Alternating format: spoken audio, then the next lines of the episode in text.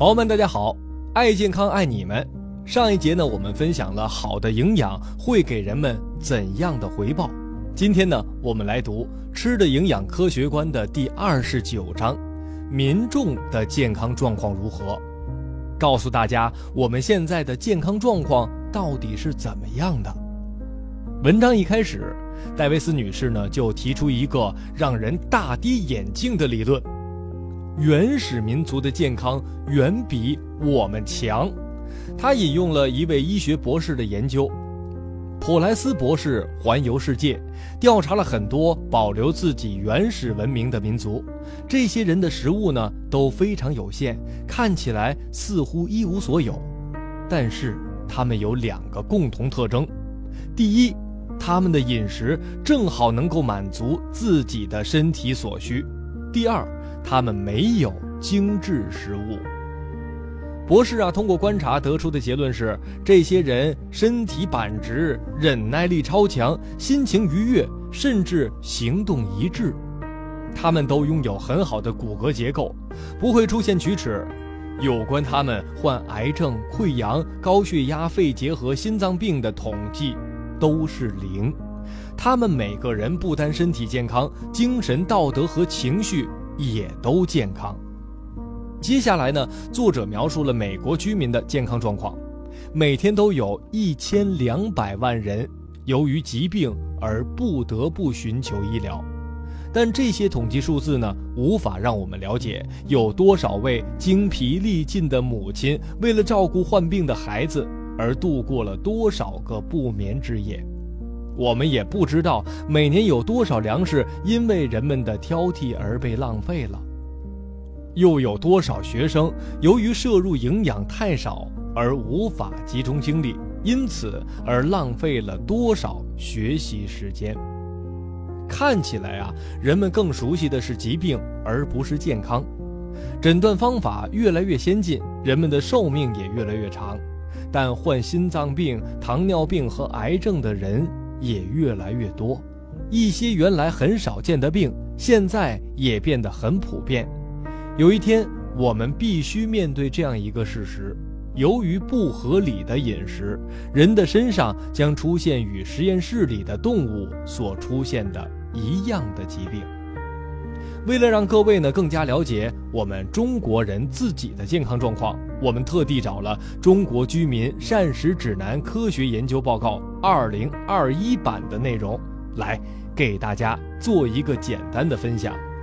近几年呀，中国居民营养与健康状况的表现在以下几个方面。首先呢，因为膳食质量普遍提高，优质蛋白摄入量增加，我国居民的营养状况和体格发生了明显的改善。身高呢是反映长期膳食营养质量的指标，也是整体国民体质提升的重要表现。近三十年来。六到十七岁男孩和女孩各年龄组身高均有增加，平均每十年身高增加三厘米，居民营养不足的状况得到根本改善。第二个特点就是由于居民生活方式的改变，身体活动水平显著下降。近二十年来，电视、手机的普遍使用成为成人最主要的闲暇静坐原因，平均每天闲暇屏幕时间为三小时左右。在能量摄入不变的情况下，身体活动量降低是造成人群超重、肥胖率持续增高的主要危险因素。中国居民超重及肥胖患病率快速增长，已经成为了严重的公共卫生问题。根据《中国居民营养与慢性病状况报告（二零二零版）》显示，六岁以下儿童超重肥胖率达到了五分之一，六到十七岁青少年超重肥胖率达到四分之一，成年居民超重或肥胖已经超过一半。而由超重肥胖带来的慢性病，如糖尿病、高血压、心脑血管疾病等慢性病均呈上升的态势。这些慢性病呢，与长期膳食不平衡和油盐摄入过多密切相关。不合理的膳食已经成为了中国人疾病发生和死亡的最主要因素。我们来看看，二零一二年啊，在中国成人心血管代谢性死亡有关的因素当中，占比最多的前三位分别是钠摄入超标、水果摄入不足、水产类欧米伽三脂肪酸摄入不足。超标的除了高钠，还有高油和含糖饮料。同时啊，饮酒行为普遍，一半以上的男性饮酒者过量饮酒。在吃的营养科学观当中啊，作者也提到多次，酒精会导致大量营养素的流失。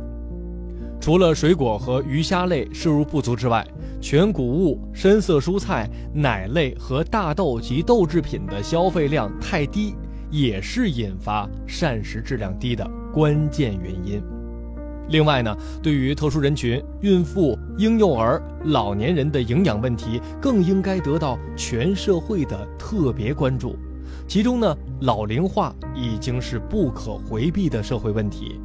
一方面呢，有一部分老年人存在能量或蛋白质摄入不足，维生素 B 一、维生素 B 二、叶酸、钙摄入不足的比例均高于百分之八十。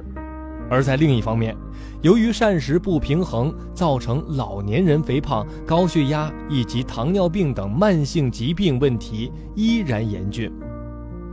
不知道大家发现没有啊？我们现在面临的很多营养问题，跟七十年前戴维斯女士描述的当时的美国是非常相似的。